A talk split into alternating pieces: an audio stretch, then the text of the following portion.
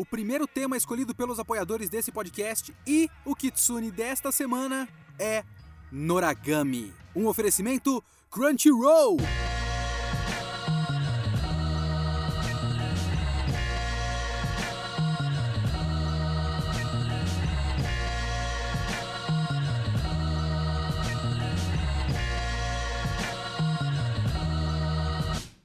Olá, eu sou o Leonardo Kitsune o Kitsune da Semana é o meu podcast semanal para eu falar do que eu quiser, do jeito que eu quiser. A ideia aqui é que toda semana tem uma review diferente sobre uma obra diferente e pode ser de qualquer coisa: anime, mangá, série, cinema. Eu vi, eu li, eu quero falar, então é aqui que eu vou falar. Você pode opinar, comentar este podcast em leokitsune.gmail.com ou você clica na descrição deste episódio, tem no Spotify, tem todos os players. Na descrição do podcast tem o link do Catarse.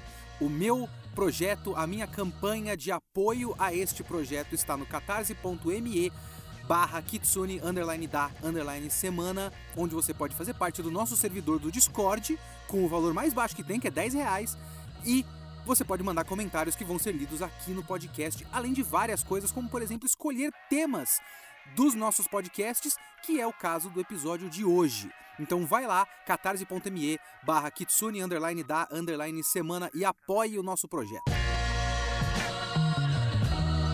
E antes de começar a falar de Noragami, eu preciso lembrar, obviamente, que nós estamos na nossa temporada patrocinada, na nossa temporada Powered by Crunchyroll, e este é um dos episódios patrocinados pela Crunchyroll e que foi escolhido pelos apoiadores. Então a gente juntou as duas coisas, já que eu tinha que falar de animes da Crunchyroll, eu cheguei nos nossos apoiadores e perguntei quais que vocês mais querem que eu fale. E o Noragami, veja bem, das opções que eu coloquei, né, que eu achava interessante, foi o mais votado. Então esse é um anime que você encontra na Crunchyroll, inclusive dublado. As duas temporadas, eu vou comentar as duas aqui, Noragami e Noragami Aragoto, estão dubladas na Crunchyroll, um ótimo trabalho de dublagem. Abraço pro Caio Freire que fez a voz do Yato, e isso você só encontra na Crunchyroll. E você não encontra só isso, você encontra um catálogo gigantesco de várias séries legendadas e várias séries dubladas também. Tem dublagem saindo basicamente toda semana na Crunchyroll. O acervo é muito grande e você pode ter uma experiência sem anúncios, porque você pode assistir de graça com anúncios. Mas para ter uma experiência sem anúncios é só 15 reais. É um serviço de streaming que vale muito a pena, considerando o valor, considerando o acervo e considerando que é anime e anime dublado, que é muito da hora. E você pode também e você pode também escolher a opção Mega Fan, que é a que eu uso, e poder inclusive assistir anime offline. Até quatro telas simultâneas e com a opção de baixar episódios para assistir offline, que é o que eu uso muito. Eu assisto muito anime no metrô. O Noragami dublado assisti muito no metrô esses dias. Então você vai na descrição desse podcast, além do link do nosso Catarse, tem também o link da Crunchyroll. Se você não é assinante, clica lá pelo meu link, pelo meu link, e assina a Crunchyroll por apenas 15 reais. Então todo mundo que está ouvindo tem a obrigação de clicar e assistir anime na Crunchyroll pelo meu link. Inclusive, se você não assistiu Noragami dublado, é lá que você vai assistir para você poder ver o que eu estou comentando aqui nesse podcast. Muito obrigado, Crunchyroll, e vamos falar de mais um anime exclusivo da Crunchyroll aqui no podcast Noragami. Vamos lá, deixa eu começar esse podcast contando para vocês da minha curiosa experiência com Noragami. Porque, por uma série de circunstâncias, é, Noragami é um mangá e anime que eu já vi muitas vezes, estranhamente. Tipo, eu gosto de Noragami, eu respeito Noragami. Noragami é legal, mas normalmente eu não vejo tantas vezes a mesma coisa e nem vejo tantas vezes uma coisa que eu não gosto tanto assim. Eu não amo Noragami. Se é pra assistir um anime várias vezes que eu gosto muito, eu vou assistir Evangelion. Não é o caso do Noragami, mas eu vi muitas vezes coincidentemente. Por quê? Quando eu trabalhava para Mitos e eu pegava reparte dos nossos materiais, eu fazia umas trocas ali dos gibis de Marvel DC que eu não queria, em troca de alguns mangás, com uma amiga minha, abraço pra Renata, e eu pegava o Noragami e eu li Noragami desse jeito. Naquela época eu tava no VideoQuest e eu ficava achando, cara, Noragami é um bagulho que, que dava pra gente fazer um, um vídeo, né? Acho que pode ser interessante. Aí eu dei uma pesquisada até quando que ia o anime, e eu vi que o anime vai mais ou menos até o volume 10 ou algo próximo disso. E eu li os 10 volumes, os 10 primeiros volumes de Noragami e eu parei por aí. Eu acabei priorizando outras coisas e eu tinha o resto da coleção, eu já vendi, mas eu tinha o resto da coleção, mas eu li só até o 10. Quando eu fui para Loading, eu fazia o programa da Funimation TV, a Funimation agora que é da Crunchyroll, né? E parte do nosso programa era recomendar coisas do catálogo, Noragami estava no catálogo e tudo mais. Eu já tinha lido o mangá, eu pensei, pô, Noragami é super famoso, Vamos ver esse negócio aí do Noragami. Deixa eu ver se o anime é legal. Aí eu assisti o anime para fazer o programa. Eu, eu, era, eu era otário na época do, da Loading e do Funimation TV. E o meu programa eu tinha 10 minutos de tela apenas. Contínuos, né? Depois eu tinha dois blocos de dois e meio ali entre os animes, que a gente tinha que aproveitar o máximo que dava naquele dois minutos e meio, porque o, pro, o formato do programa tinha sido determinado que era esse, e eu que criei o que, que a gente ia fazer, né? Eu era o roteirista do programa. E eu pensei, pô, esses minutos aí, esses dois minutos e meio, não tem muito o que fazer. A gente tem que necessariamente comentar os animes que a gente tá passando, porque qualquer outro conteúdo não tem como ter começo, meio e fim, que a gente possa fazer independente, tipo, vai falar 10 minutos no começo e depois continuar o assunto meia hora depois, só por dois minutos e meio, estúpido. Vamos fazer uma coisa que tem a ver com o conteúdo que a gente tá passando aqui. Mas os 10 minutos do começo, eles podiam ser variados, né? A Funimation dava certa liberdade pra gente, mas eles falavam, ó, uma coisa que a gente gostaria que vocês fizessem era recomendar o nosso catálogo. Não precisa ser sempre, não precisa ser todo anime que vocês vão comentar tem que ser um anime da Funimation, mas façam recomendações de catálogo porque a gente tem que vender o nosso serviço. Faz sentido, né? Isso era antes da fusão. Agora tudo da, da Funimation está na Crunchyroll, incluindo Noragami. E aí eu assistia animes inteiros para poder fazer um roteiro para um negócio de 10 minutos que ia ser rapidamente esquecido porque logo depois tinha Shingeki no Kyojin. E os programas não estavam indo por uma série de burocracias internas da Loading, os programas não estavam indo pro YouTube. Então ele ficava perdido para sempre.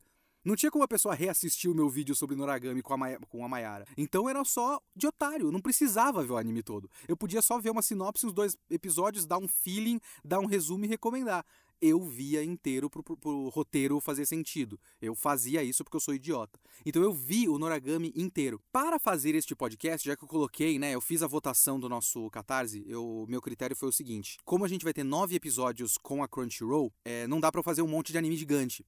Eu escolhi alguns animes que eu já tinha, já estava vendo, alguns animes que eu já tinha interesse, alguns animes mais curtos. Então, seis episódios vão ser de animes de 12 episódios. Como eu já tive aqui o Mob Psycho e já tive o Gundam. Aí vai ter mais uns quatro de animes mais curtos. Os animes mais longos eu coloquei em votação. Animes mais longos até 26 episódios eu coloquei em votação pros apoiadores. E aí eu fui selecionando o que, que tem aqui que é do interesse das pessoas me ver comentando.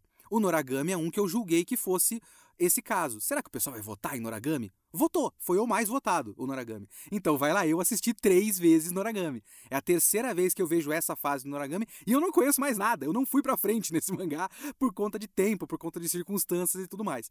Esta fase do, do, Noragami, que dá 10 volumes mais ou menos do mangá, e as duas temporadas do anime, essa é a terceira vez que eu vejo. E eu gosto de Noragami. Mas sabe quando você fala uma mesma palavra várias vezes na sua cabeça e ela vai perdendo o sentido, que você não vai entendendo muito bem por que, que essa, esse conjunto de sons está associado ao sentido? Você fala cadeira, cadeira, cadeira, cadeira, cadeira, cadeira, cadeira, cadeira, cadeira, e de repente você fica pensando, por que, que essa coisa que eu sento e tem normalmente três ou quatro pés e tem um encosto e tudo mais, por que, que eu chamo de cadeira? Por que, que esses sons formam esse sentido? Não faz sentido isso para mim.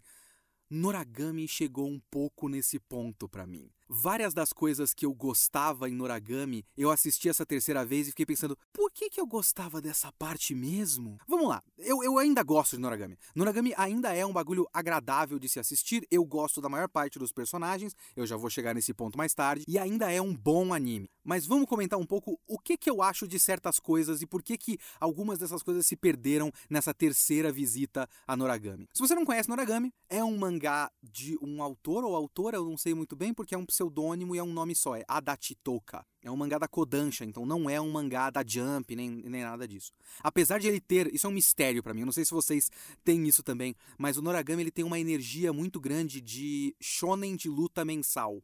O shonen de luta mensal tem uma energia consideravelmente diferente do shonen de luta semanal para mim. E eu não sei explicar muito bem porquê. Eu comentei isso no Catarse e um dos apoiadores, o Rafael Lira, ele comentou uma coisa que eu acho muito interessante, que é quando você tem um shonen mensal, as coisas precisam ser mais ou menos resolvidas num capítulo só. Os capítulos têm 50 páginas, tem mais espaço. Só que tem muito espaço entre um e outro, né? Então, se você vai num shonen de luta semanal, você pode fazer uma luta que se estende por 4, 5, 6 capítulos, porque se você viu 20 páginas daquilo e não resolveu nada, a espera é só uma semana. Então ele fala que o ritmo de um shonen de luta mensal é essencialmente diferente de um shonen de luta semanal, muito porque tem muita tipo luta curta que se resolve naquele capítulo, porque senão vai demorar demais para lançar o próximo capítulo em geral. Eu acho que ele tem uma, uma certa razão nisso, e até a estrutura do anime do Noragami ele reflete um pouco isso. Mas até na estética, não sei, alguma coisa que eu olho para ele e ele me tem uma, ele me dá uma, uma sensação muito próxima de Seraph of the End e Blue Exorcist. E eu não tô falando isso nem como crítica positiva nem como negativa, porque eu gosto de Blue Exorcist, mas eu acho Seraph of the End um anime absurdamente, um mangá absurdamente genérico. Eu li boa parte desses dois também. É só uma sensação parecida que todos esses me passam, sabe? Mas enfim, ele é a história de um deus, né? Ele tem essa mistura até interessante de mitologia japonesa, religiosidade japonesa no Japão moderno. E os deuses, eles são vivos, eles podem interagir com o nosso mundo e tudo mais. E é muito deuses americanos, sabe? Que a existência dos deuses depende de ter adoradores. Esse Yato é um deus menor o personagem principal. Ele tem os seus segredos do passado e tudo mais, mas ele é um deus menor que não tem um templo. Ele não tem adoradores e não tem um templo, e tudo que ele quer é ter adoradores e ter um templo, e por isso ele vai fazendo pequenos serviços para ver se ele consegue doações, né? Porque é, quando ele faz o serviço como se fosse delivery por telefone, até de encanamento e, e, achar gato perdido e tudo mais, ele pede um pagamento que é na forma de uma moedinha, que é tipo para representar uma oferenda que você daria a um deus na num templo. Né, quando você manda um. solta uma moedinha e pede para passar pra, na faculdade no ano novo no Japão, tipo isso. Ele acaba conhecendo uma menina, que é a Hyoriki.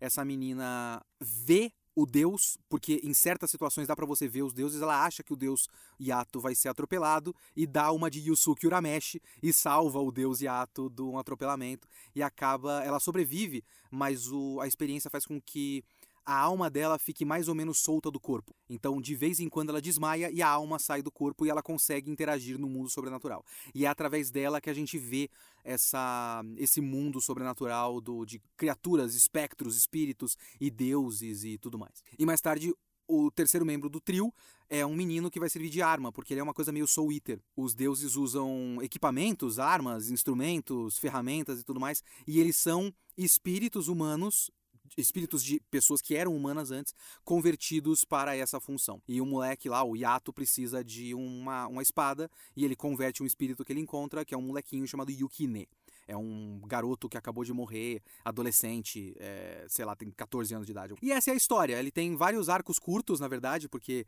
ele tem uma primeira fase de apresentação, depois tem o arco do Yukine, depois tem um arco de um cara que tá atrás do, do Yato, aí depois tem o arco da Bicha Montaigne, que é uma outra deusa da guerra, e depois o arco do Ebisu, que é um deus da, da fortuna. Então todos esses arcos são curtos, né? Você tem mais ou menos a primeira temporada dividida em três terços e a segunda temporada dividida em duas metades. Veja bem, tem muita coisa que eu gosto em Noragami. Eu acho, por exemplo, o design dos personagens muito agradável. Eu gosto do estilão do design dos personagens, não é nada excepcional, assim, mas são personagens bonitos no geral e eles já são bonitos no mangá e eles foram muito bem transpostos para o anime. O anime tem uma direção de arte que eu acho bastante interessante. A gente pega até um pouco dessa estilização pelas aberturas. As duas aberturas da primeira temporada da, do Aragoto, eles têm o mesmo recurso de fazer os cenários em monocromáticos, né? E os personagens em primeiro plano em tons de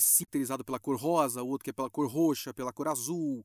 Então, dá uma certa identidade e também remete a essa coisa mais urbana do Noragami, que eu acho interessante. Então, você tem essa coisa mais urbana com deuses lutando com espadas e superpoderes e tudo mais, e que não é nada demais também, não é alguma coisa que Bleach existe aí desde, né, muito tempo, mas ainda se utiliza muito bem desse contraste e eu gosto até. Eu gosto dessa parte. Então eu gosto dos personagens, é, a maior parte dos personagens é carismática, né? Então, como eu disse, é um anime agradável de se assistir porque ele tem um bom conjunto de personagens. Eles são divertidos, ele tem, eles têm interações que fazem com que eles sejam é, personagens carismáticos. E ele também tem, é, aqui e ali, boas animações de luta, sabe? Tem vários trechos, é uma coisa que eu já comentei em algum podcast anterior, que é raro a gente ver luta com animação de luta de espada que realmente toma um tempo de fazer uma luta de espada legal.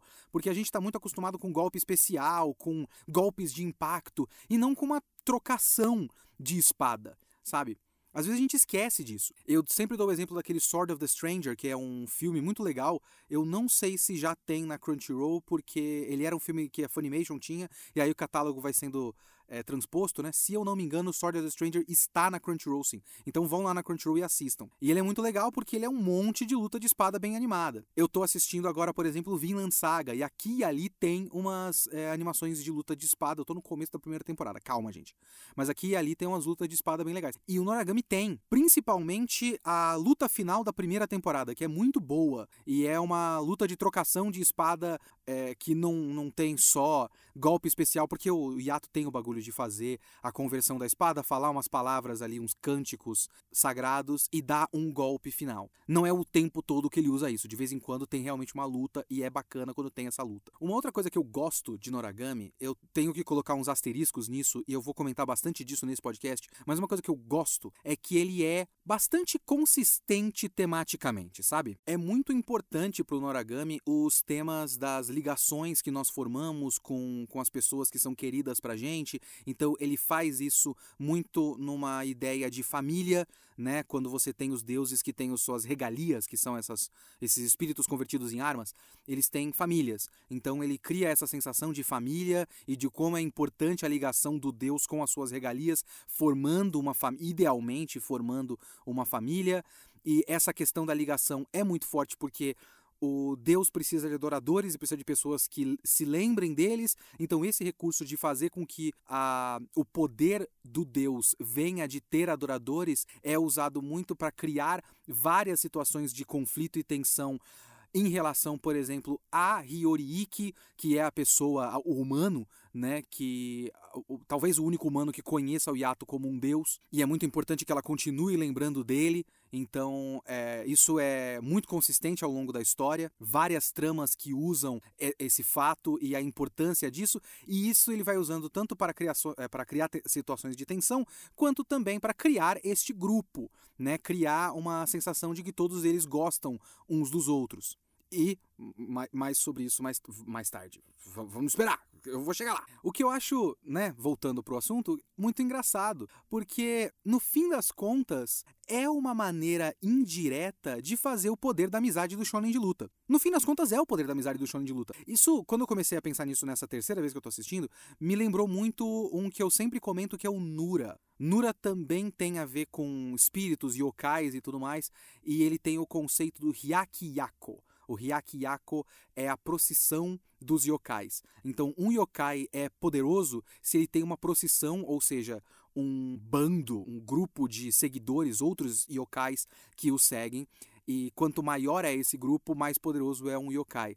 E o Nura usa isso para fazer poder da amizade. Então, quanto mais amigos o Nura faz, mais forte ele fica. E nesse também tem isso. O Yato só existe porque ele tem amigos na prática é meio que isso. Você pode colocar isso no sentido mais espiritual, mais deuses americanos do Neil Gaiman, né? Ele só existe porque ele tem adoradores, mas no fim das contas, como isso é essencialmente um shonen de luta, esse negócio acaba funcionando muito como a questão do poder da amizade. Ele tem amigos e ele tem poder por causa desses amigos. E voltando pro Yato, também tem um tema que é muito constante, né? E na verdade é uma, uma espinha dorsal da história que vai conduzindo as coisas meio como um mistério no background ali, que é o passado do Yato e a tentativa dele de deixar esse passado para trás. Nisso ele parece muito Samurai X, sabe? Ele é muito Batosai. Ele tem um passado sombrio de morte e ele não quer mais isso para a vida dele, mas esse passado sombrio tá sempre assombrando ele. E ele quer essa renovação, ele quer seguir em frente, ele quer deixar de ser um deus da calamidade para ser um deus é, da fortuna, um deus da guerra, um deus que não seja um deus de coisa ruim, basicamente. Mas é aí que a gente chega no meu primeiro problema com Noragami. Porque ele é bastante consistente, sim. Mas ele é consistente da mesma maneira que Cavaleiros do Zodíaco é consistente. Ele tem um problema muito próximo do Cavaleiros do Zodíaco, que é os arcos têm estruturas e temas muito parecidos, e aí, por conta da produção, eles criaram um arco filler e fizeram o arco filler essencialmente igual a todos os outros. Então, a situação, a sensação de repetição é muito maior por causa do filler. O que é uma pena, porque o filler é bom. É muito parecido com Cavaleiros. É tipo um bom filler ali no meio, né? O, o arco final da primeira temporada é filler e o Asgard lá no, no Cavaleiros é filler. E são dois bons arcos, mas acaba criando, eles acabam, né? Criando uma sensação ainda maior de repetitividade. Mas vamos passando então arco por arco, mais ou menos aqui, fazendo uma, um resumo, um overview desses arcos para eu exemplificar mais ou menos o que eu quero dizer. Porque esse problema só vai realmente acontecer a partir desse final da primeira temporada. Porque o começo e meio da primeira temporada são um pouquinho mais variados. O começo do Noragami é muito um começo de shonen de luta padrão. É a apresentação do personagem, do mundo, dos poderes e alguns inimigos bucha é, que ele tem que matar no começo só pra gente ter coisas acontecendo. E naquele começo, eu também vou voltar para isso mais tarde, é muito uma história em que o Yato tá resolvendo problemas de pessoas. É muito parecido com aquela coisa meio começo do Yu Yu Hakusho, onde o Yusuke tá resolvendo problemas das pessoas por aí, e depois a história se converte para um shonen de luta, acaba ficando estruturalmente muito próximo. Então ele resolve problemas das pessoas. Tem, por exemplo, aquele episódio do cara que se, tenta se matar, tem um moleque sofrendo bullying na escola, e e tudo mais. Aí vem o Yukine. E o Yukine é um arco que eu acho muito interessante. Porque assim, naquele ponto da história, a gente tem o Yato, que é um mistério, e a Hiyori, que não tem exatamente um conflito. Ela tem um problema que precisa ser resolvido. Mas ela não tem um grande conflito, não tem um grande arco que precise ser é, resolvido. E aí a gente tem o Yukine e tem a primeira oportunidade da história de criar um personagem e criar uma história em torno desse personagem. E a história do Yukine é bastante interessante, porque o Yukine é um bom personagem. E ele é um bom personagem porque ele é um moleque comum, colocado numa situação que ele não deveria estar. E a situação é muito complicada para ele, ele não sabe lidar com isso e ele é claramente imaturo. É muito legal a gente ver uma história sobre uma criança imatura. O Yukine se comporta como uma criança imatura. E por isso ele para mim é provavelmente o melhor personagem de Noragami. Ele passa por um arco completo que se estende depois desse, né? Esse arco termina na verdade num ponto de virada para ele e depois ele continua crescendo e ele termina a história muito mais maduro do que começou. Ele é, termina essas duas temporadas muito mais maduro do que começou. Mas esse arco ele é, é definido pela imaturidade dele e tem tem de tudo. Tem ele caindo em tentação, desejando a menina mais velha, que é a Hiyori, e ficando cada vez mais desesperado porque ele não vai poder ter as coisas que ele quer, ele não vai poder ter uma juventude normal, ele não pode ir pra escola, não pode fazer amigos. É, inclusive o episódio do moleque que sofre bullying é criado em paralelo com o Yukine. Então a gente tem essas histórias do Yato resolvendo casos e o Yukine é um problema que vai crescendo cada vez mais ao longo de casos que vão sendo resolvidos. E aí tem os detalhes que eu mais gosto, né? Que não só ele começa a ficar revoltado, como ele extravasa isso de maneiras que para mim são bastante realistas, sabe? Eu entendo um moleque frustrado daquele jeito começar a roubar. Faz sentido. Naquele momento de imaturidade da vida dele, ele começa a desejar coisas e ele não sabe exatamente o que que ele tá desejando, porque o que ele tá desejando são coisas mais imateriais, são é, amizades, é poder crescer com pessoas ao seu redor e tudo mais, poder ter uma vida normal. Ele extravasa esse desejo de ter coisas roubando coisas físicas, né? roubando skate, roubando moeda de uma loja e tudo mais. Eu gosto desse detalhe, eu acho bem interessante esse detalhe. Então, esse arco ainda é num ponto em que a história está bastante variada, porque ele ainda está nesse ponto em que os, os arcos estão muito em volta do fato de que o Yato está pegando serviços aleatórios aqui e ali. E ele precisa do Yukine para cumprir alguns desses serviços. E ele claramente não dá essa estrutura pro Yukine, né? Vou. É, eu tô falando várias coisas que eu vou voltar em algum momento, tomara que eu lembre de todas elas. Tá aqui anotado, mas pode ser que eu acabe esquecendo no meio do que eu vou falar. Mas enfim, é, eles vivem basicamente como moradores de rua. E o, e o Kine na cidade, ele quer, sei lá, namorada, quer skate, videogame, entretenimento, diversão, e ele tem que limpar banheiro e dormir no chão num templo, ao relento. Não é a situação ideal para ele e isso vai aumentando a frustração do Yukine essa, essas coisas só acontecem, esse arco só é assim por conta desse momento da história. Esse momento da história permite um arco desse tipo. Só que aí a história vira realmente um shonen de luta. E é aí que começa a ele ficar bastante repetitivo. Porque veja bem, o arco final da primeira temporada, como eu já comentei, é um filler. E ele é um filler decente. Ele é um bom filler, um filler que faz sentido. Tá certo que é muito curioso porque ele faz tanto sentido que não faz sentido ele ser ignorado pelo resto do anime porque o, a segunda temporada, o Aragoto, usa muitos flashbacks, mas nenhuma cena de flashback, pelo menos até onde detectei, é cena do arco final da primeira temporada. O Aragoto escolhe ignorar esse arco como se ele não existisse. Só que ele existe. É filler, ele não tá no mangá, tudo bem, mas ele existe dentro da obra audiovisual. E ele acaba sendo muito relevante porque ele deveria, se eles tivessem feito essa escolha de reconhecer a existência desse arco, ele deveria ter sido um primeiro passo em processos que vão acontecer ao longo da segunda temporada. Mas ele não é encarado como um começo de um processo. Ele é encarado como inexistente. E aí os processos recomeçam. É muito estranho. Porque vamos lá, esse arco do final da primeira temporada, ele trabalha basicamente todos os temas que eu falei que essa história trabalha constantemente. Ele é uma história de um outro deus que era um companheiro do Yato na época que o Yato era um deus da calamidade que matava pessoas. E ele quer trazer o Yato de volta para esse mundo. E ele tá agindo mancomunado com a Nora, que é uma ex-regalia do Yato, que é muito usada como um símbolo desse passado que ele quer deixar para trás. Um símbolo de um passado sujo. Ela é uma, uma regalia suja, porque tem toda aquela história de lealdade, né? Uma outra coisa muito importante no origami é a questão da, da lealdade, que se conecta com aquele bagulho que eu falei do poder da amizade do shonen de luta. Ela não é leal a nenhum mestre. Ela já foi de vários mestres. Ela tem vários kanjis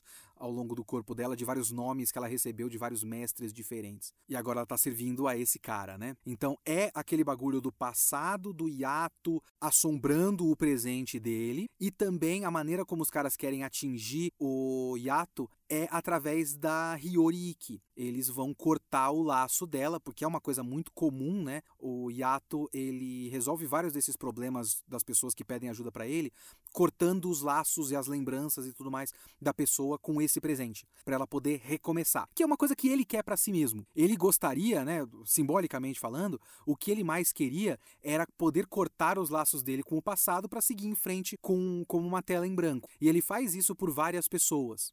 E o que eles, os inimigos, né, esse cara do, do arco final vai fazer é cortar esses laços da Hyoriki para ela poder seguir em frente. Inclusive, isso talvez seja a solução da história dela, porque tudo que ela quer e é uma coisa que não é resolvida nesse, nessas duas temporadas, obviamente que tem um mangá todo pela frente, eu não sei como é que isso se resolve depois, mas nessa temporada não resolve o fato de que ela tem uma ligação com o mundo sobrenatural por conta dessa amizade com o Yato e o Yukine. Se os laços fossem cortados, talvez o problema de ela se descolar do próprio corpo se resolvesse, mas isso nunca é feito ao longo dessa história.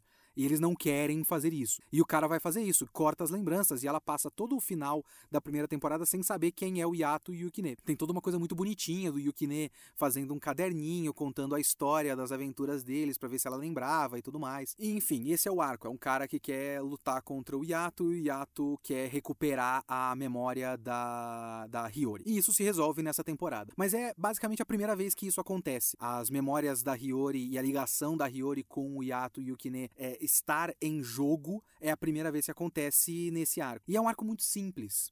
Né? Se você pensar até que, caso isso fosse já do original do mangá, dependendo da maneira como fosse feito, até poderia fazer com que isso fosse só um primeiro passo, uma primeira vez, um pequeno arco curto ali, em que a, a ligação deles está em perigo pela primeira vez e isso começa a preparar essa é, as, as, futuras ameaças mais pra frente. Mas não é isso que acontece. E eu acho isso muito curioso. Porque o resto do, do anime, né, a segunda temporada, basicamente faz isso de novo duas vezes e não reconhece que já aconteceu uma vez. Simplesmente não cita aquele outro cara. É até engraçado porque o primeiro arco da segunda temporada, que é o arco que envolve mais a Bicha Montaigne e todo o núcleo dela, é muito parecido com esse arco, só que ele é mais complexo. Ele é essencialmente melhor do que o arco da, do final da primeira temporada. Porque ele é muito próximo, só que ele tem intriga, tem estofo, tem camadas, tem várias outras outros personagens envolvidos com, a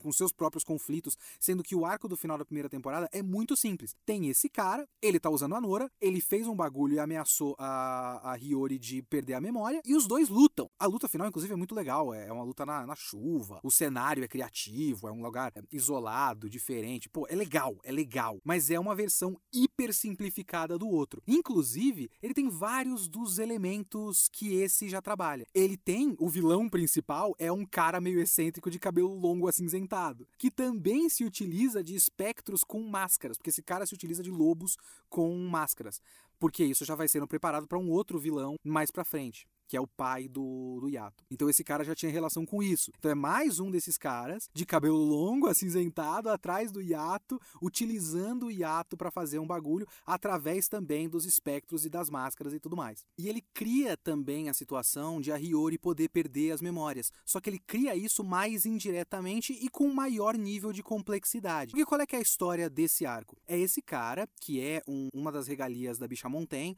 A Bicha Montaigne ela tem uma característica que é é ela tem uma família muito grande, então ela não consegue dar atenção para todo mundo. Enquanto o Yato tem uma regalia só, ela tem todo um clã uns, sei lá, 150 espíritos que ela transformou em regalia para poder salvar e cuidar desses espíritos, mas ela não tem contato direto com todo mundo o tempo todo, porque não dá para você ser super próximo de 150 pessoas ao mesmo tempo. Eu tô chutando um número alto aqui, mas parece quando, sei lá, 40, 50, não sei, quando mostra uma, uma imagem aberta de muita gente junta, né? E ela tem um assistente principal, né, que é, como é que eles chamam? Exemplar. Ela tem uma regalia principal, que é o cara de óculos, ah, o Kazuma, e esse maluco que é o vilão desse arco, ele quer tomar o lugar do Kazuma e ele quer fazer a Bishamonten reencarnar. Porque deuses muito poderosos, quando morrem, eles são essencialmente imortais e eles voltam. Só que eles só voltam se tiverem seguidores. A Bishamonten é uma das deusas mais importantes dessa mitologia. Então ela vai voltar inevitavelmente. Só que ela volta com uma vida nova do zero, né? E esse cara quer tomar o lugar do assistente principal para que ele seja o guia dessa deusa desde o começo e ele seja o cara mais importante. Através desse papo de reencarnação é que a gente tem toda a questão do, do da obsessão do Yato de ter seguidores, muito por conta disso. Porque se ele morrer, ele não volta, porque ele não tem seguidor, ele não tem é, é, pessoas que o louvam como um deus. Ninguém vai lembrar dele. E aí o cara cria uma situação onde ele prende o tal Kazuma com a Hiyori numa caverna afastada do Yato e ela vai cada vez mais perdendo forças e possivelmente perdendo a ligação com o Yato ela vai perdendo a memória, ela pode vir a perder a memória do Yato. E o Yato também não pode morrer, porque se o Yato morrer na luta com a Bicha Montaigne, que é muito forte, ele não vai reviver porque é, a, a, ele, ele, nesse ponto está duvidando, ele não sabe se a Hiyori vai lembrar dele ou não. Então você vê que é muito parecido com aquele outro arco, só que ele é mais complexo, ele é mais completo também, ele tem mais camadas. O vilão principal não está diretamente atacando o Yato, está usando o Yato numa trama de intrigas. Essas intrigas envolvem a personalidade da Bicha Montaigne, as regalias dela, a, o ambiente que ela criou, o fato de que tem algumas regalias que se sentem preteridas nessa situação e apesar de as intenções da Bichamonten serem boas, é, acaba que ela prejudica ou, ou, ou, deixa de lado ou dá preferência para algumas em vez de outras e tudo mais. E tem umas regalias que se, se sentem preteridas e é nesse meio desse caos que esse cara age. Esse é um bom arco, mas é muito próximo do arco anterior. Mais uma vez, o que eu quero dizer aqui é o seguinte: eu sei que é um filler, mas ele existe. Ele está nessa história, nessa versão versão da história, na versão animada dessa história, isso aconteceu. Isso não pode ser ignorado. Isso poderia ser ter sido trabalhado como um primeiro passo. Tipo, toda vez que acontecesse esse negócio, o Yato lembrasse de, nossa, ela já perdeu a memória uma vez, eu não posso deixar isso acontecer de novo. Mas a história age como se isso nunca tivesse acontecido. E é muito estranho. E aí cria uma redundância, porque os, os, as duas histórias parecem completamente separadas e parecem estar contando a mesma história de novo. E aí você tem o arco final da segunda temporada. Esse eu acho fraco. Esse eu acho realmente fraco. Porque quando você chega nesse arco da Bichamon a história criou esses personagens. A Bichamon apareceu antes já, é, ela tem uma rixa com o Yato. E o mistério de por que ela tem a rixa com o Yato já foi preparado no começo, lá no meio, aliás, da primeira temporada. Então, quando você tem esse arco, ele é uma culminação de várias coisas. Ele tem o problema da repetição, mas ele é uma culminação de várias coisas e essas coisas já vinham sendo preparadas antes. Do nada surge esse personagem do deus Ebisu. E aí esse deus Ebisu tem a própria obsessão dele e aí a história liga isso com o pai do Yato, que é basicamente o vilão principal da coisa toda, que não é revelado nessas duas temporadas, mas com certeza isso já deve ter sido trabalhado no mangá em algum ponto. E envolve a Nora também e tudo mais. E é foda porque esse arco final, ele talvez seja o, o pior no sentido de causar a sensação de repetição, porque ele de novo cria uma situação em que os dois, né, o Yato e a Hiyori estão separados, só que no arco anterior, o arco da Bichamonten, a perda das memórias do Yato é um risco, é uma coisa que está ali, é uma ameaça, é uma coisa que pode acontecer e tá ali meio que, se você não fizer nada quanto a isso, talvez aconteça. Nesse acontece, ela fica sem memória. E é basicamente igual ao período em que ela ficou sem memória no final da primeira temporada. É basicamente a mesma coisa. E mais uma vez, sem reconhecer que isso já aconteceu uma vez. Então é como se estivesse acontecendo pela primeira vez, porque o anime se recusa a reconhecer a existência do filler. Então é muito estranho, é, é muito esquisito a maneira maneira como o anime trabalha isso. E também, muito parecido com o final da primeira temporada, ele é muito simples quando você para pra pensar. Porque ele cria esse. Ele trabalha essa coisa, né, do passado do Yato e do pai e da Nora e tudo mais. E eles se afastam, o Yato some de novo. E ele recebe uma missão de resgatar o Ebisu no mundo dos mortos. E é meio que isso criar uma sensação de algo maior acontecendo por conta dos outros deuses. Tem um colóquio dos deuses, eles se reúnem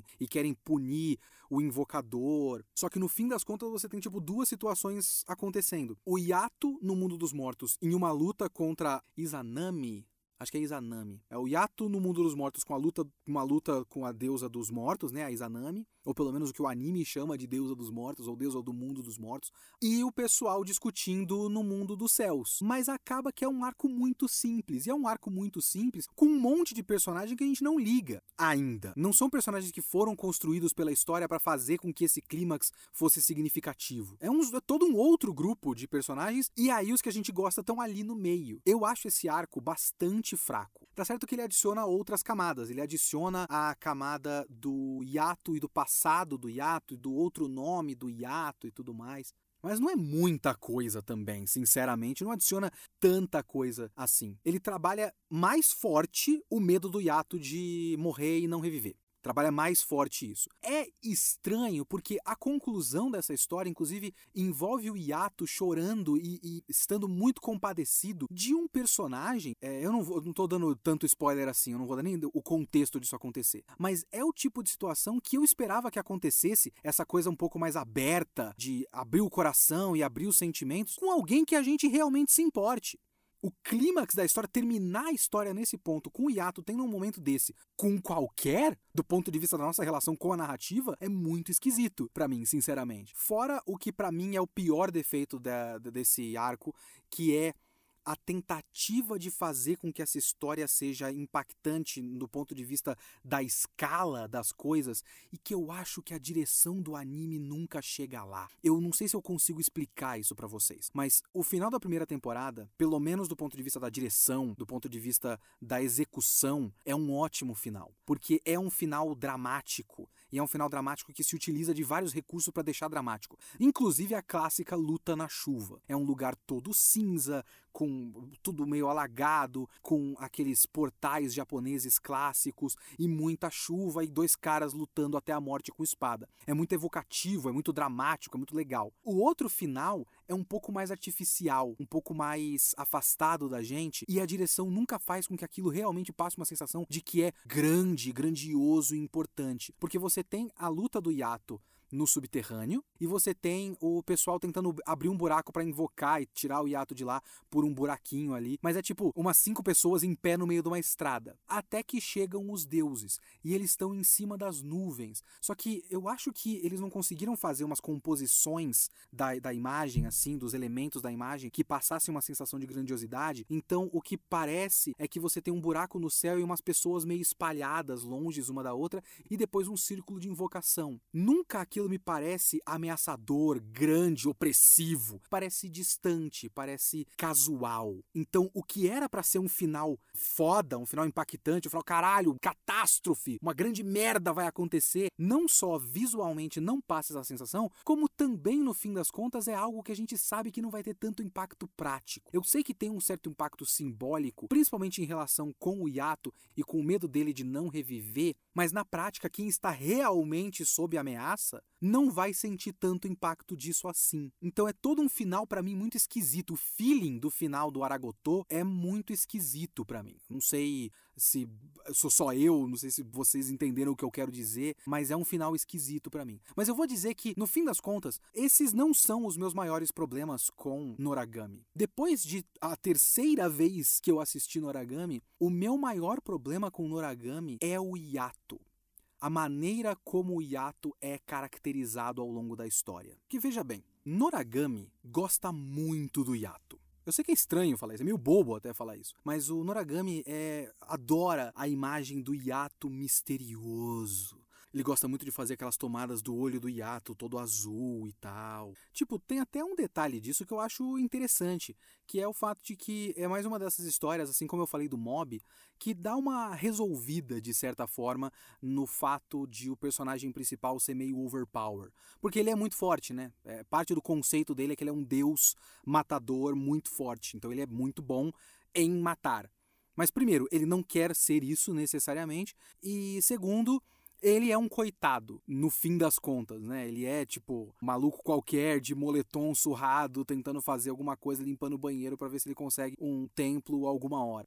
Então ele não está exatamente numa situação de vantagem o tempo todo. É diferente dos isekais da vida, que o personagem principal é overpower, é super poderoso, e está sempre em alguma situação de vantagem e tudo é muito fácil para ele. Nesse não. Ele está sempre numa situação de desvantagem, apesar de ser muito fisicamente forte. Isso é bom, isso é inteligente da parte da história. Mas uma coisa que é muito importante em Noragami, eu acho que dá menos certo, funciona menos do que deveria por causa da caracterização do Yato como esse mistério. Por mais que a narrativa de Noragami goste muito do Yato como um personagem cômico, ele também é muito distante. E aquela coisa que eu falei do poder da amizade é uma coisa que para mim funciona menos. Principalmente quando a gente começa a perceber que tem vários momentos dessa história que dependem do fato de eles serem grandes amigos e eu não exatamente entender o que, que o Yato faz nessa amizade. Porque eu vejo, por exemplo, a Hiyori e o Yukine como amigos. Eles são próximos. A Hiyori ensina o Yukine, tipo, eles estudam juntos, eles se importam um com o outro. A, a Hiyori se importa com o Yukine como uma criança mais nova, e o Yukine começa com aquele até um desejo meio platônico, romântico com ela, que fica mais ou menos de lado ao longo da história para ser substituído por uma coisa um pouco mais de amizade. E eles são pessoas próximas, são é, é, pessoas. Ele é um espírito e ela é uma humana, enfim, são pessoas.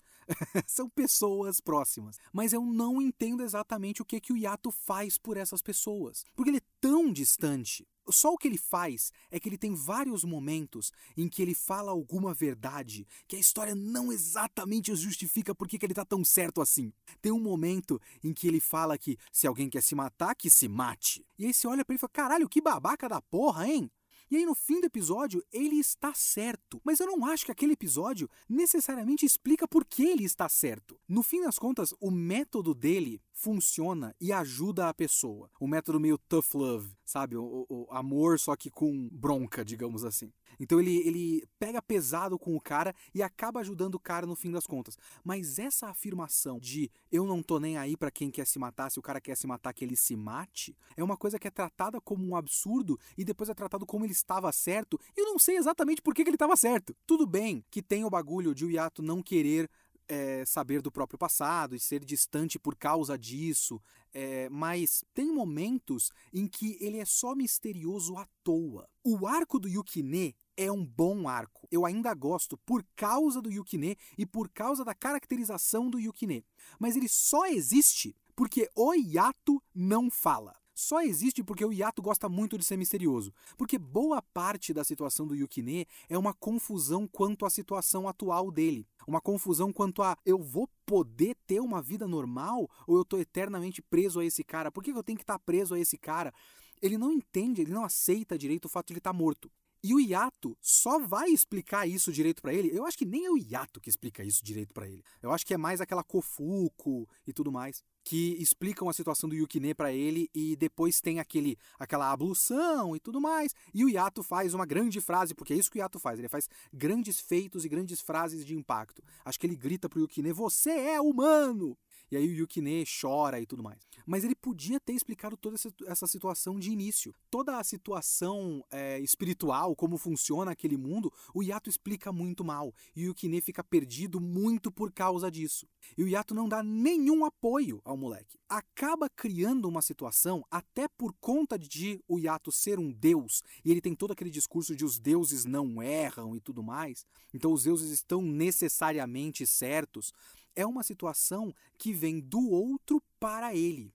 Eu não sei se eu tô maluco aqui, mas ao, ao assistir de novo pela terceira vez essas duas temporadas de Noragami, eu fico muito com uma sensação de que toda essa coisa do poder da amizade que eu falei não é uma coisa mútua, não é uma via de mão dupla. É sempre o hiato esperando algo dos outros para que ele possa continuar existindo ele não faz nada pela Hiyori. Tá certo que ele não faz nada pela Hiyori porque ele não quer perder a Hiyori, mas ele também não explica isso pra Hiyori. O que talvez fosse uma coisa boa, a Hiyori ia se sentir valorizada, mas ele não explica. E o Yukine também. O Yukine é um personagem que acaba, é quase como se ele tivesse sofrido um gaslighting ao longo da história e que ele acaba criando na cabeça dele uma necessidade de receber a aprovação do Yato. E o que o Yato faz ao longo da história é dar essas migalhas de aprovação. Do tipo, ah, você é o meu o primeiro, é, a primeira regalia que se transforma por mim. Eu vou me gabar para todo mundo depois. Isso não é exatamente uma amizade. Eu não sinto exatamente uma amizade da parte dele, da parte do Yato para com os outros personagens. Essa é uma coisa para mim que fica muito confusa, porque o Noragami gosta muito do Yato arrogante. Eu sinto que é, é, é como se a história curtisse de um jeito estiloso que ele é arrogante. Sabe aquela, aquela coisa meio house, que ele é babaca e isso é legal ele ser babaca? Mas eu não, não sei, não sei se, se eu compro mais.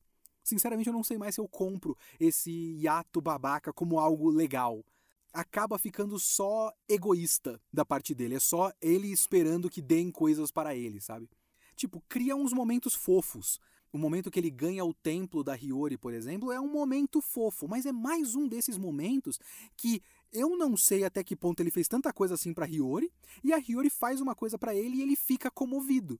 Então ele tá só esperando isso que deem para ele. O que faz sentido no ponto de vista de que ele é um deus, mas a gente tem que gostar desse personagem. Não é o tipo de história que é pra gente não gostar dele, é pra gente se compadecer dele. Mesmo ele sendo arrogante, é pra gente se compadecer dele. Só o fato de ele ser um, um, caracterizado quase como morador de rua, a história toda, é um recurso da história para fazer com que a gente se compadeça desse personagem. Mas eu não vejo uma contrapartida da parte dele. No fim das contas, eu não acho ele um personagem tão interessante nem quanto Yukine, nem quanto a Hiyori. A Hiyori é uma personagem mais interessante do que ele. Tem até uma coisa que eu fiquei pensando no começo. Eu já comentei algumas vezes com em live e tudo mais. Assistam as minhas lives, é twitch.tv barra Leo Kitsune.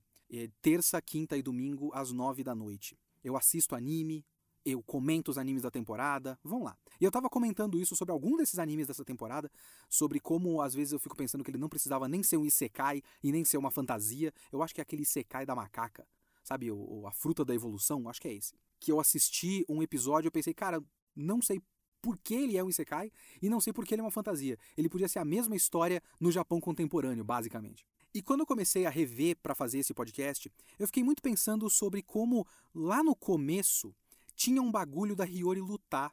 Vocês lembram disso? Porque ela é fã de um lutador de MMA e tal. E aí quando ela ganha essa capacidade espiritual aí, ela descola o espírito dela, ganha aquele rabo, ela fica super ágil e tudo mais. E às vezes ela luta com uns espectros. E, de certa forma, dá para você ser enganado naquele momento. Lógico que eu não fui, porque você mais ou menos conhece, você sabe que o, o está na capa dos capítulos e do, dos mangás e do pôster do anime. Então é logicamente que esse cara é o protagonista.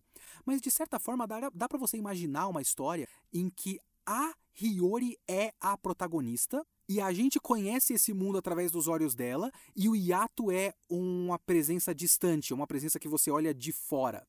E não é exatamente isso essa história. A gente olha o, o, o hiato de dentro, a gente está próximo do hiato. Mas dava para ser uma história em que a Hiyori é a personagem principal. E talvez fosse melhor. Ou então dava para ser uma história em que não a gente não tinha luta. Noragami mal precisa de luta. Porque ele podia ser só uma história, talvez ele ficasse mais próximo de um Mushishi nesse sentido, mas ele podia ser uma história em que essa menina conhece esse deus e ela acompanha esse deus enquanto ele resolve casos e tipo, ela é importante para a resolução desses casos das pessoas que pedem ajuda divina e eles vão crescendo juntos. E não tinha luta, não tem espada, não tem espíritos que ele tem que bater com uma espada e cortar o meio. Não, é só pessoas que precisam de ajuda e essa ajuda vem de um nível sobrenatural ou qualquer coisa do tipo, sabe? Tem a ver com assombrações e tudo mais. É que a história da Hiyori. Existe uma história da Hiyori aqui, que não é resolvida nesse Noragami. Não tem mais temporadas, como eu já falei, deve, talvez a essa altura, estar próximo de ser resolvido no mangá, mas eu não, não li. Mas a história da Hiyori que não foi resolvida ainda nesse anime, não daria um shonen de luta necessariamente. E Noragami quer ser um shonen de luta, então precisa que a história seja do Yato. Então essas foram as coisas que eu comecei a questionar nessa terceira visita a Noragami. Eu não sei se eu quero acompanhar a história do Yato, apesar de essa ser a história desse shonen de luta. Tem outras histórias melhores e eu acho que daria para converter Noragami numa história sobre a Hiyori que seria muito mais interessante. Ou numa história sobre o Yukine. Até o Yukine como protagonista era muito mais legal do que a, a Hiyori ou o Yato principalmente. Se a gente começasse a história do ponto em que ele é invocado por um deus e não entende nada do que está acontecendo, o Yukine é um personagem muito mais relacionável pra gente do que o Yato, e a gente veria esses mistérios de longe, e o Yato ser um cara misterioso faria mais sentido, porque o ponto de vista muda. Então, sei lá, eu, eu só assisti pela terceira vez e comecei a questionar tudo que eu já pensei na minha vida. Mas no fim das contas, Noragami é legal. Eu, eu continuo gostando de Noragami, como eu já falei várias vezes. Tem vários elementos que eu gosto, vários arcos que eu acho que são bons. O arco do Yukine é bom, o filler é bom, o arco da Bicha Montaigne é bom. São bons arcos com um elemento central que é o hiato que eu não gosto. É basicamente isso. Eu espero que Noragami continue no anime. De todos os animes que eu acho que ficaram abandonados e todo mundo fica pensando, pô, por que, que não continua e tal? O Noragami é um dos maiores exemplos, né? E eu acho que é um que muito facilmente, se eles fizessem uma nova temporada agora, é, entraria com força e seria um sucesso, sabe? Muito facilmente faria sucesso de novo. Ia ganhar de novo todos os fãs. Se tivesse uma produção boa, sabe, uma coisa mais exuberante assim. Essa produção já é boa, mas se tivesse uma produção um nívelzinho acima, um pouquinho mais de estilização, o que o Bleach fez. Bleach pegou uma história merda e colocou um bom diretor com um bom olho visual e parece uma coisa boa nesse novo anime. Noragami não é ruim, com um pouco de, de, estilização, ele consegue ser elevado ainda mais. Eu torço para ele voltar. O mangá, eu acho que ainda tá rolando, e ou seja, tem bastante material para ser adaptado sem precisar de filler. Talvez desse para esperar o mangá acabar e fazer uma temporada de 26 episódios e concluir tudo. Eu não sei se caberia, em, não sei quantos volumes tem a essa altura que não foram adaptados ainda. Mas se pá, dava um pouquinho mais, deixando tudo um pouco mais enxuto. E eu espero que volte, porque Noragami é legal. Noragami é bem legal, eu gosto de Noragami. Só gostava mais antes e agora peguei um pouco de ranço do Yato. É, é só isso, é só isso, tá tudo bem. Vamos para os e-mails e comentários do Kitsune da semana passada, que foi sobre Gundam Witch from Mercury. Eu tenho um comentário aqui do Discord dos apoiadores, que é do Rafael Lira. Ele fala aqui, ó. Eu tô ouvindo o cast, ainda não terminei, mas sobre o lance de queerbait, me baseando numa thread de Twitter da Yuki Naime, que é uma outra pessoa que é meio que todo mundo, todo mundo segue aí do, do, do círculo dos, dos otaku. Ele achou o link, eu vou tentar lembrar aqui de colocar o link para vocês. Eu creio que G-Witch seja mais do que um queerbait. Na thread, a Yuki Naime lista três possibilidades na visão dela de obras que incitam romances LGBTQIA+. Eu não lembro exatamente as três, mas eu lembro que ela diferencia bastante o queerbait do que é um romance enrustido. Não é a palavra que ela usou, provavelmente.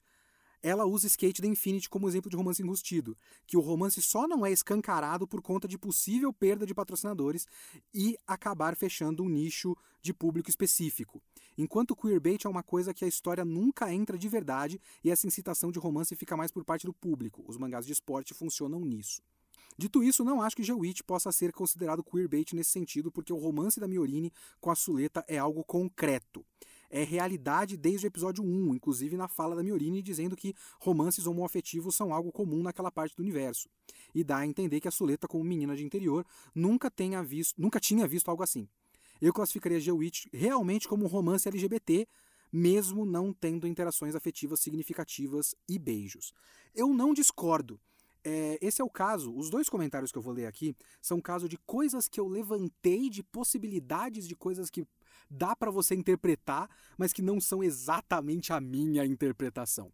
Eu acho que, inclusive, eu digo que o romance delas existe ao longo do podcast. Eu digo, tipo, elas são basicamente um casal, só que a gente não vê beijo porque não ia ter beijo de qualquer forma. Eu acho que eu digo meio que isso. Mas eu tava só levantando a possibilidade de ser interpretado como um queerbait e também para levantar o bagulho de que o anime meio que brinca com isso também, naquela parte em que a Suleta fica se perguntando: será que ela gosta mesmo de mim? Porque o anime brinca com isso para criar conflito. E é por isso que eu levantei a questão do queerbait. Tem um outro e-mail aqui, não é de apoiador, é um e-mail, que é do César Ferreira, que também é o caso de uma coisa que eu coloco num condicional e eu acho que eu fui interpretado como essa é a minha opi opinião pessoal. Ele cita aqui, ó, é muito criancinha, dá para você olhar para esse Gundam e ficar com preguiça porque ele parece adolescente demais. Essa é a citação do que eu falei.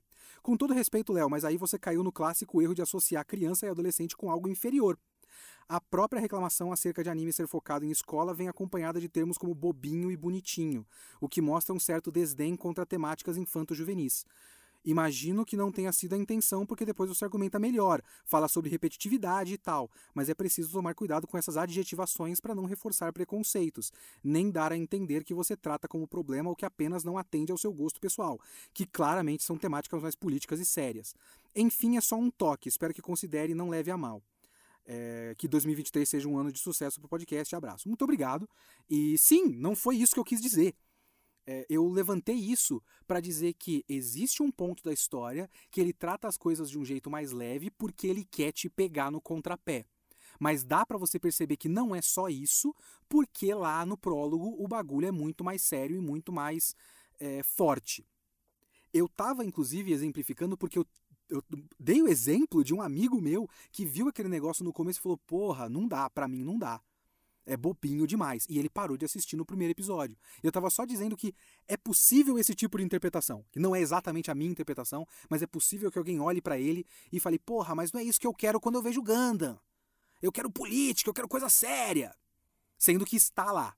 E eu, eu gosto do fato, na verdade, de ter uma parte dessa história que é propositalmente mais bobinha, porque a Suleta é uma personagem mais bobinha, enquanto a coisa séria está acontecendo fora dela e depois as duas partes da história se chocam.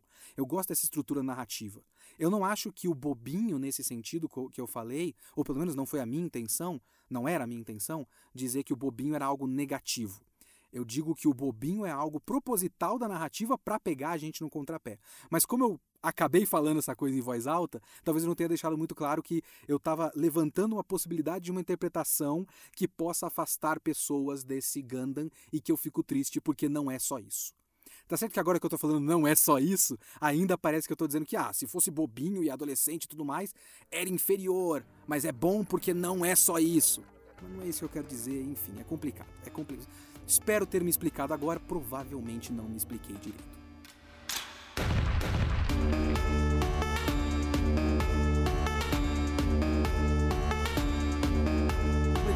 Vocês que escutaram. Esse podcast só é possível existir graças aos apoiadores do Catarse. Clique na descrição deste podcast para acessar a nossa campanha em catarse.me barra kitsune underline da underline semana e colabore também para que o projeto continue existindo.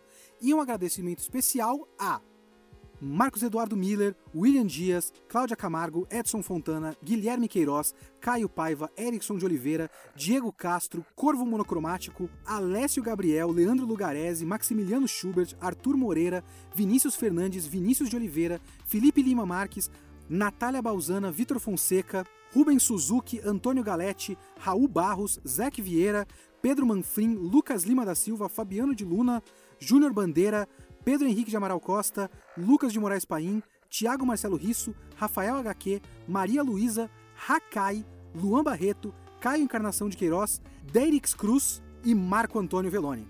E esse foi o Kitsune desta semana. O Kitsune da próxima semana não é da nossa campanha com a Crunchyroll, mas é uma meta batida pelo Catarse. É o primeiro podcast da série de podcasts sobre Hunter x Hunter. Vamos falar do arco do Exame Hunter no próximo podcast. Até lá!